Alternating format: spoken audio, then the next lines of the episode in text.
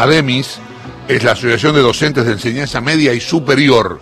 Jorge Alaro es su secretario general adjunto. ¿Qué tal, Jorge? Buen día, ¿cómo te va? Buen día. Gracias por atendernos. ¿eh? No, por favor. Eh, bueno, el tema con, con, la, con los docentes, hay, hay, varios temas. El primer tema era, demos clases en las plazas, en los parques, al aire libre, entre los pajaritos y los árboles, y ahora la cosa cambió a demos clases en los patios de los colegios. Eh, me gustaría saber cómo, cómo, cómo fue lo, cuál es la opinión de ustedes en cuanto a esta evolución, por llamarla de alguna manera, que hubo este cambio que hubo de una opinión a otra. Una cosa son los parques, otra cosa son los patios. Sí. ¿Cómo, ustedes, ¿Cómo están ustedes con esto? Que es una idea, perdón, para, para cerrar lo que iba a decir, digo, es una idea de la ministra de, de, Educación de la Ciudad de Buenos Aires, ¿no? De, de Claudia, Claudia, ¿no? Claudia Acuña. Soledad Acuña. Soledad Acuña, pero Claudia Acuña es una periodista. Perdón, ¿eh? Soledad Acuña. Mira, eh, a ver, nosotros en líneas generales lo que decimos es que lo primero que hay que ver es cuál es el estado del avance, la evolución de la epidemia, de la pandemia. Eh, lo que vino haciendo Acuña es una serie de propuestas que verdaderamente eran irrealizables, ¿sí? Yo creo que tiene que ver, por un lado, con una línea general de la política del gobierno de la ciudad, que es el aperturismo, ¿sí? Y esto tiene que abarcar a todos los sectores, digamos, de, de la sociedad, por eso la educación. Entonces, ahora hay un cambio. Yo ayer decía con una colega de ustedes, este, verdaderamente se nos hace muy difícil ir este, analizando este, las propuestas porque cambia todas las semanas, ¿sí? Eh, entonces, los patios efectivamente no es no son lo mismo que estar este, en la vereda, en la calle, en un bar, en una plaza. Ahora, la pregunta que nosotros, digamos, nos seguimos haciendo es si las escuelas que incluyen esos patios están en condiciones, ¿sí? Mira, la experiencia nuestra durante toda la, la pandemia es que no hubo ningún tipo de recurso para las escuelas. Por ejemplo, cuando se hacían o se hacen las entregas de, de, los bolsones de alimentos a las familias, todo lo que fuera, digamos, elementos de protección corrían por cuenta de los docentes. Yo soy maestro en Villa Soldati. Villa Soldati es uno de los barrios más postergados de la ciudad. Durante todo el año, el gobierno no mandó a las escuelas ni caja chica ni los subsidios para el mantenimiento de las escuelas. Entonces, la primera pregunta que tenemos es si va a haber, digamos, todos ese tipo de recursos que faltan en las escuelas. La segunda cuestión que es preocupante es que, y esto no tiene que ver con la pandemia, es anterior de un proceso, digamos, de vaciamiento de la escuela pública, es que progresivamente se va, mm, digamos, disminuyendo por efecto de jubilación o por, este, por cambio de funciones, va disminuyendo la cantidad de auxiliares que hay en las escuelas, compañeros que hoy son sumamente importantes para garantizar la higiene y las condiciones para este, abrir las escuelas.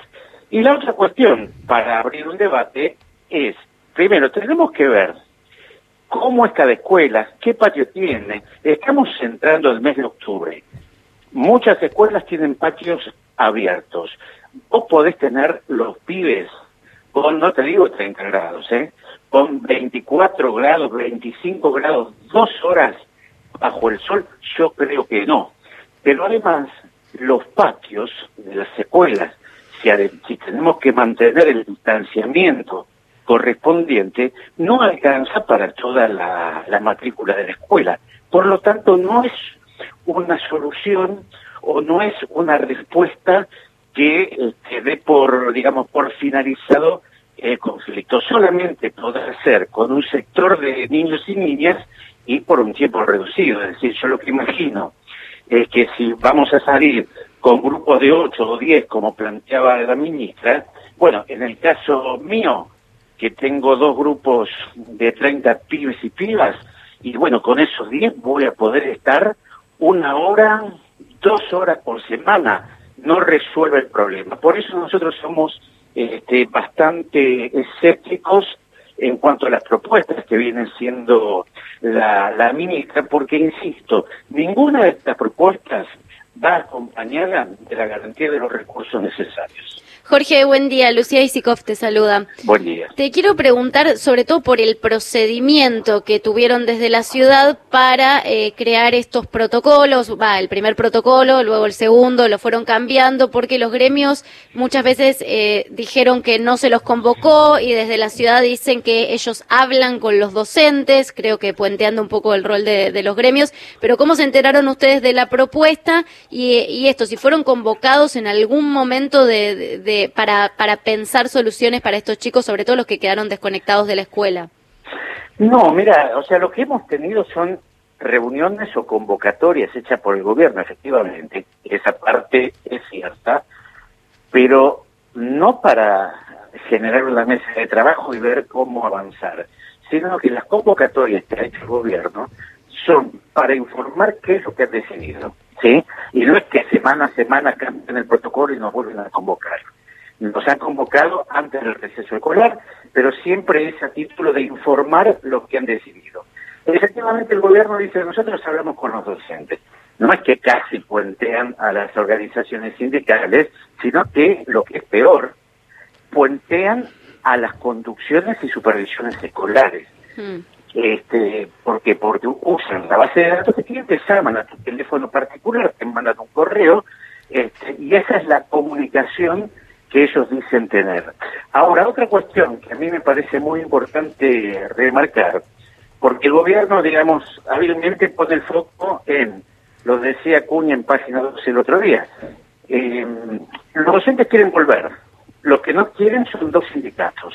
Bueno, yo les puedo, les puedo acercar, les puedo dar la cantidad de expresiones escritas, de documentos, de videos hechos, por ejemplo, ayer salió un documento hecho por todos los supervisores de la ciudad de Buenos Aires rechazando la propuesta de las plazas, por ejemplo, ¿no?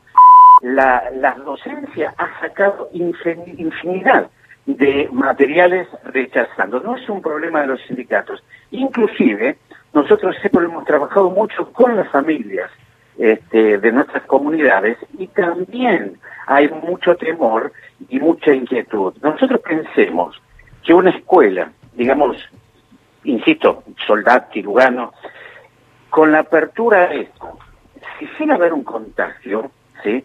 son barrios donde el nivel de, de riesgo es mucho mayor por el tema del hacinamiento. Entonces hay que tener muchas cosas en cuenta para hacer una propuesta de este tipo. Pero volviendo al punto, de ninguna manera el gobierno está consultando este, para avanzar en protocolos.